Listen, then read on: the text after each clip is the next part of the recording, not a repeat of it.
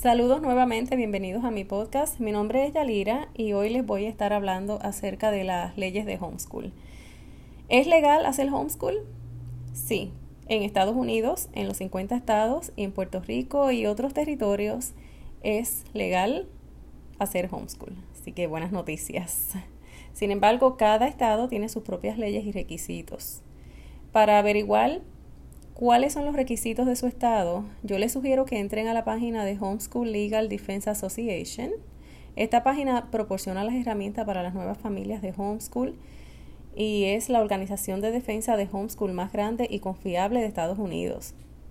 Esta organización protege la libertad para educar en casa y les ayuda a aprender más sobre las leyes y prácticas de homeschool en el estado donde usted vive. Así que usted va, entra a esa página, eh, tiene que ir a hslda.org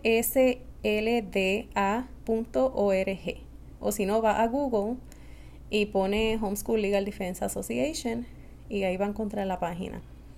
Una vez esté ahí, usted va a buscar donde dice legal. Eh, creo que la página está en inglés y español, en los dos idiomas. Y en alguna parte, ¿verdad? Por ahí, eh, después, después que le dé donde dice legal, este va a ver el mapa de Estados Unidos. Y ahí es donde va a entrar. Entonces, usted va a darle un clic en el estado o lugar donde vive, si es en Puerto Rico o si es en uno de los estados de acá. Y ahí le va a dar un vistazo de las leyes de homeschool de ese estado. Y si quiere más detalle, ahí mismo los podrá conseguir.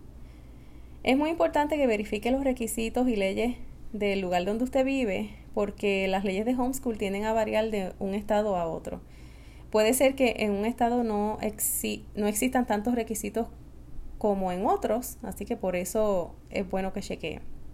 De hecho, cuando usted vea el mapa que está en esa página, usted va a notar que tiene diferentes colores y, y eso es para identificar qué lugares tienen baja regulación y qué lugares tienen alta regulación. Aquí en Georgia, donde yo vivo, la regulación es baja. Eso significa que no hay muchos requisitos y es más fácil para hacer homeschool. Aquí el requisito, el único requisito que tenemos que cumplir es que cada tres años el niño tiene que coger un examen estandarizado, pero lo bueno es que nosotros los padres nos, nos quedamos con los resultados, nadie, el Departamento de Educación ni nadie va a revisar esos resultados. Simplemente pues es para nosotros guardarlo como evidencia.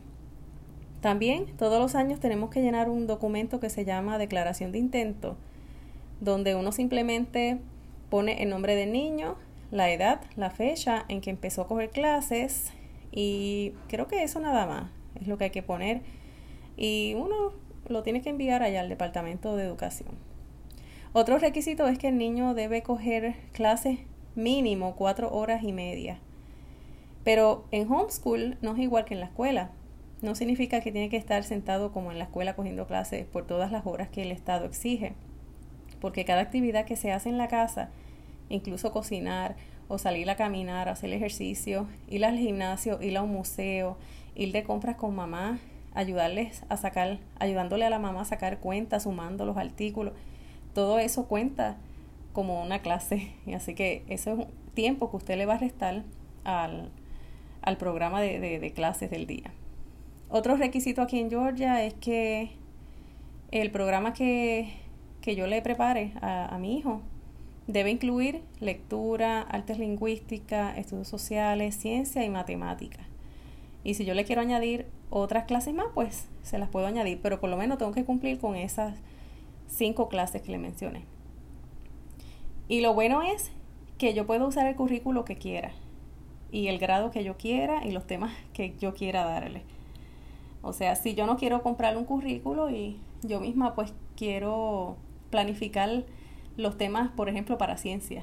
Yo quiero planificar, enseñarle los temas que, que yo quiero o que a él le interesen, pues tengo esa flexibilidad para hacerlo así como yo quiera.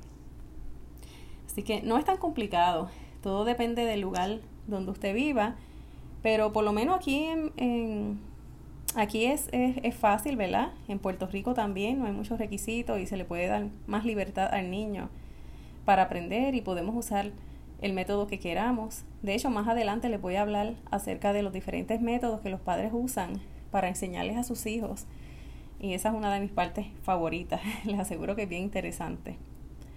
También quiero hacer mención de las leyes de homeschool de mi isla Puerto Rico. Como allá es territorio de Estados Unidos, pues también es legal hacer homeschool y hasta más fácil, porque allá no está, la ley no está regulada, algo así. entonces hay menos requisitos. Eh, así que si usted desea averiguar las leyes y requisitos en Puerto Rico, puede entrar a teachers.net. Se escribe T-C-H-E-R-S.net. Ok, ahí puede averiguar. Este, también allá hay muchos grupos de apoyo que le pueden ayudar muchísimo. De eso yo voy a estar hablando más adelante.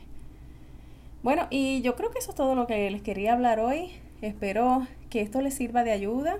Y si está pensando en hacer homeschool o está empezando, no se dé por vencido. Eh, de verdad que esto es, es una experiencia muy buena en la que el niño y los padres se divierten y todos aprendemos. Y como pudimos ver hoy, la buena noticia es que es legal, estamos en ley. Así que nos vemos en, en mi próximo podcast. Bye.